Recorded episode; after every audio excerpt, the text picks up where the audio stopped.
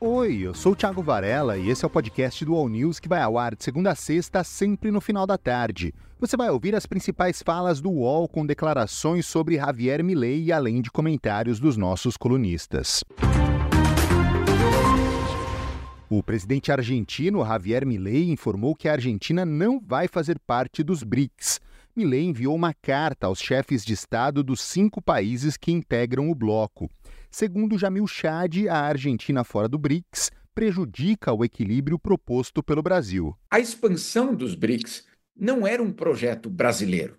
Na verdade, não era nem um projeto indiano nem sul-africano.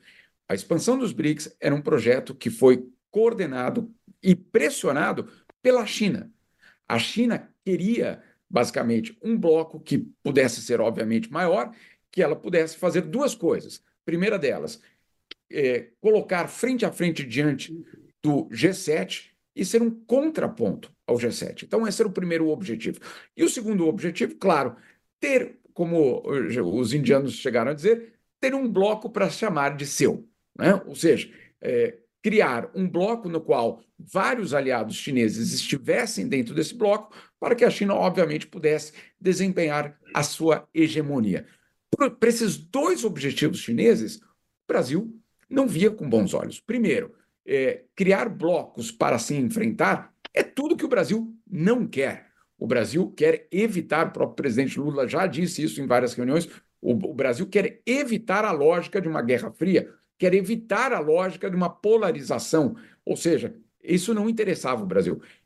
Ponto número um. Ponto número dois: não interessava ao Brasil ter um BRICS no qual é, seria criado basicamente um instrumento de influência internacional da China. Né? Isso tampouco era de interesse do Brasil. Qual foi a estratégia do Brasil? Falar: olha, ok, já que essa expansão vai acontecer, vamos fazer essa expansão é, de um modo que ela seja equilibrada geopoliticamente. O que quer dizer isso? Eu também vou trazer os meus aliados. Quem era o aliado que o Brasil trouxe para equilibrar o, o, o, o BRICS? A Argentina. Então, quando a Argentina agora diz que não vai mais fazer parte, é obviamente o equilíbrio que o Brasil queria trazer para dentro dos BRICS que é afetado. Thales Faria contou que Lula não se surpreendeu com a carta de Milley. Olha, não surpreendeu exatamente por causa disso que você falou, porque em a, a, a Modino, a ministra das Relações Exteriores, Diana Modino, da Argentina, havia informado ao chanceler brasileiro, quando teve aqui em novembro, que seu país não ia aderir ao bloco das, do BRICS. É, tem lá é, a China, com quem o Milley não tinha a menor afinidade durante a campanha, falou mal para burro, agora está mudando um pouco o discurso, mas falou mal para burro durante a campanha. Comunistas, chegou de comunistas, a, a Rússia, e o Brasil, mas também porque também tem lá é, foi convidado, foram convidados junto com a Argentina outros são cinco países ao todo é, e um deles é o Irã que teve um não sei se você se lembra teve um atentado lá na Argentina que foi atribuído a um atentado contra uma sinagoga que foi atribuído ao, ao Irã. Então é, a Argentina do Milei o Milley especificamente, que se converteu ao judaísmo, não tem o menor é, interesse em entrar junto com o Irã nesse bloco. Né? Na época, Mudino já, já havia dito isso ao, ao nosso chanceler, o Mauro Vieira. Seu país não ia aderir ao bloco. Por isso o, o, Lula não teve a menor, não teve, não se sentiu nem um pouco surpreso. Ricardo Couto opinou sobre a atitude que Lula deveria ter com Milei. Eu acho que por enquanto o Lula devia esquecer o Milei e primeiro esperar para ver o que vai acontecer na Argentina. Sabe, esse primeiro mês aí vai ser importante para balizar o que realmente é verdade na, nas falas do Milei e o que é só farofa. né? Você está certíssimo e é exatamente isso que está passando pela cabeça do presidente e pelas pessoas no Planalto. É, vamos, vamos esperar para ver, né? ver o que, é. que vai dar com o Milei. Será que ele fica no governo? Será que vai, vai durar isso aí? Será que vai ter manifestações muito grandes? Vai que é. tem um quebra-quebra lá, o Lula vai se encontrar no meio desse quebra-quebra? Já tem uma grande manifestação prevista para o dia 24 de janeiro, da CGT, a maior central de trabalhadores da Argentina. E daqui até lá, um mês, né? falta um mês, a gente vai ter uma ideia do que será a Argentina né? e o que vai acontecer nessa manifestação que promete ser grande. Os argentinos são bons nisso, né? sempre foram, desde o tempo do Perón. Então. Agora, você me perguntou sobre o Millet, eu até anotei alguma coisa aqui para não falar bobagem nem palavrão, mas pelo jeito ele também quer fazer do país dele um pária, como o nosso fez aqui. Né? Estados Unidos e Israel são seus principais aliados preferenciais, como foi aqui também com o capitão.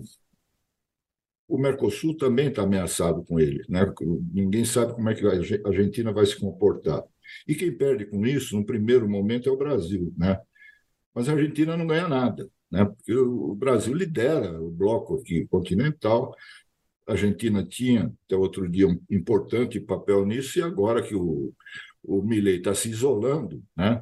certamente trará prejuízo para nós, não no campo comercial, que isso vai ser tocado aí pelos empresários, pelo Itamaraty e tal, não, não vai ser entre o Milley e o Lula. Né?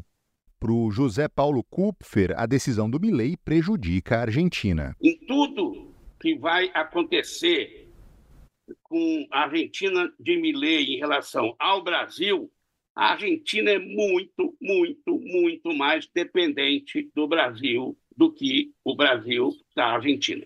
Então, quem perde mais com isso é a Argentina, com todas essas maluquices desse proto-ditador aí, sei lá como é que ele vai conseguir andar, é, prejudica, prejudica nada, porque o Milley está tentando tirar a Argentina do concerto mundial, mais ou menos como o Bolsonaro conseguiu tirar o Brasil né, é, do, do conjunto é, das relações com os outros países. Uma frente parlamentar pediu ao presidente do Senado Federal, Rodrigo Pacheco, que ele devolva ao Congresso a medida provisória que prevê a reoneração gradual da folha de pagamentos. Esse aí é Leonardo Sakamoto. A frente parlamentar do empreendedorismo é formada por 205 deputados e 46 senadores. A MP foi publicada hoje pelo governo com uma série de ações para tentar zerar o déficit das contas públicas em 2024 o, o texto prevê a revogação da lei aprovada pelo Congresso que trata da desoneração, da, da, da, da, renovação da desoneração da folha de pagamento de 17 setores da economia. A iniciativa foi vista como uma afronta, já que o próprio Congresso havia derrubado o veto do presidente Lula ao projeto de desoneração da folha. Ou seja, o Congresso aprovou a manutenção da desoneração da folha, a renovação Lula vetou, o Congresso derrubou o veto e agora Haddad apresentou um novo projeto, o, novo MP. O Congresso tem 120 dias para analisar a medida provisória. O prazo fica congelado durante o recesso parlamentar e só deve começar a contar no início de fevereiro. Se a votação não for concluída, o texto perde a validade. Carla Araújo comentou o assunto. Todo mundo já sabia que o governo ia apresentar essa medida provisória. Eles, eles estavam, inclusive, ensaiando apresentar essa medida provisória enquanto o Congresso estava analisando o veto.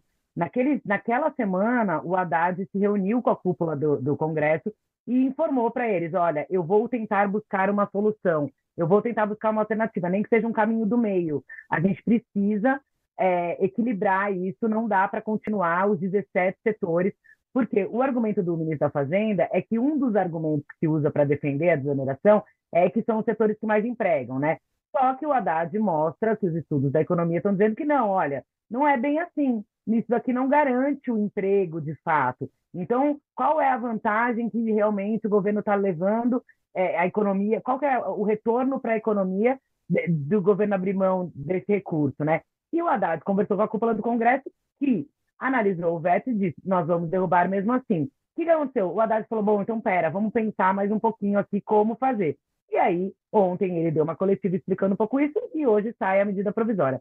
Eu falei com algumas pessoas do Congresso, o presidente da Câmara, Arthur Líria, e o presidente do Senado, Rodrigo Pacheco, eles sabiam da questão da MP, não entraram, segundo eu apurei, no mérito da, do texto em si.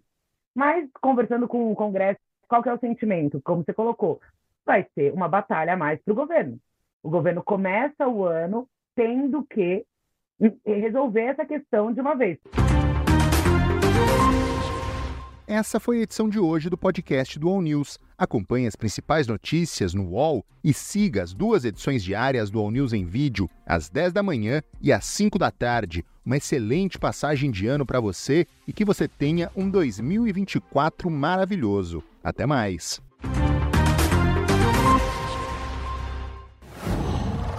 Qual?